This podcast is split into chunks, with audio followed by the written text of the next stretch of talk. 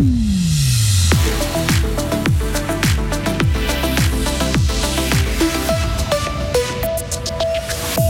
Comment parler sexualité aux enfants et ados de 2023 et prévenir des abus? Fribourg révise ses fondamentaux et propose une première stratégie de santé sexuelle.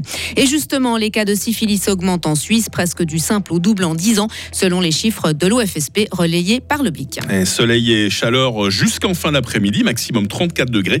Attention, de gros, de très gros orages vont éclater euh, ce soir. Nous sommes mardi 11 juillet 2023. Bonjour Sarah Camporini. Bonjour Mike, bonjour à toutes et à tous.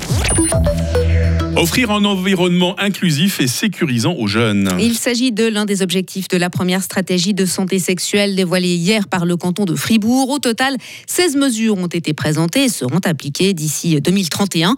L'une d'entre elles concerne les professionnels travaillant avec des enfants ou des adolescents.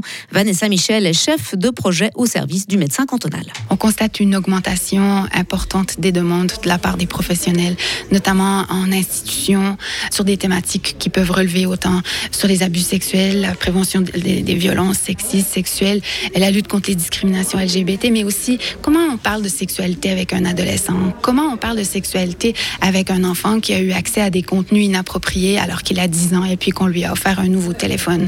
C'est vraiment des thématiques qui sont de plus en plus abordées et importantes. L'offre du Centre fribourgeois de santé sexuelle sera aussi améliorée. Le but, garantir l'accès à des prestations de qualité et cela indépendamment des moyens financiers des bénéficiaires.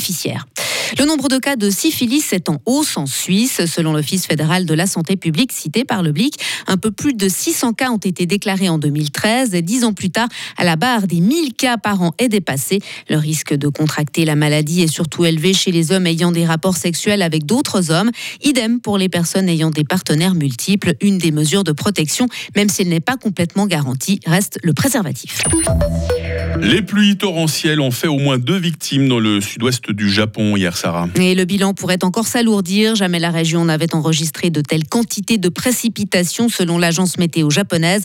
Les autorités ont recommandé à près de 2 millions de personnes d'évacuer les zones à risque.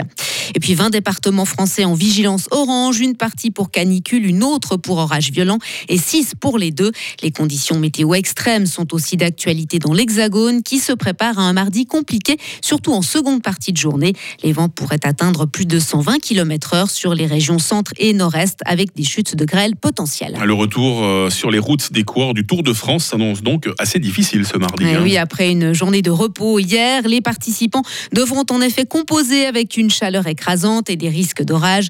Cette dixième étape s'étendra sur près de 170 km entre Vulcania et Issoire. Issoire où Météo France annonce des maxima à 36 degrés. Rappelons que le maillot jaune de leader est toujours sur les épaules du Danois Jonas Vingegaard. Et on prend la direction de Londres et de Wimbledon hein, pour finir. Oui, où Novak Djokovic s'est qualifié hier pour les quarts de finale en battant en 4-7 le Polonais Hubert Urkacz. Qualification également du numéro 1 mondial, l'Espagnol Carlos Alcaraz, qui a éliminé l'Italien Matteo Berrettini. Mais la surprise d'hier, c'est la défaite du Grec Stefanos Tsitsipas, vaincu par l'Américain Christopher Eubanks en 5 manches. Oui, vaincu par un illustre inconnu, hein, nous disait Valentin Danzy un peu plus tôt euh, ce matin. Merci Sarah, vous continuez à nous informer à 8h30.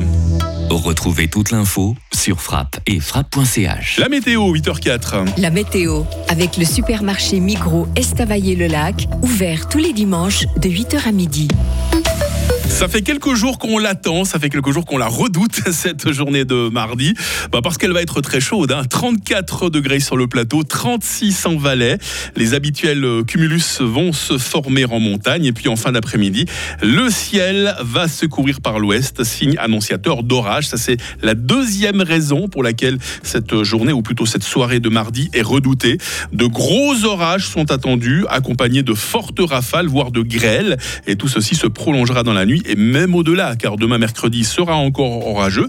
Ce n'est qu'en fin de journée de mercredi que la situation se calmera. Température minimale 19, maximale 26 degrés seulement, ça redescend, on ne s'en plaint pas. Euh, jeudi sera pluvieux en matinée, assez ensoleillé l'après-midi, température 28 degrés. Quant à la fin de la semaine, elle s'annonce assez ensoleillée, il fera 29 degrés vendredi, 30 euh, degrés samedi et dimanche. Nous sommes mardi, nous sommes le 11 juillet, 192e jour, c'est la fête des Benoît. La lumière du jour, c'est de 5h48 à 21h.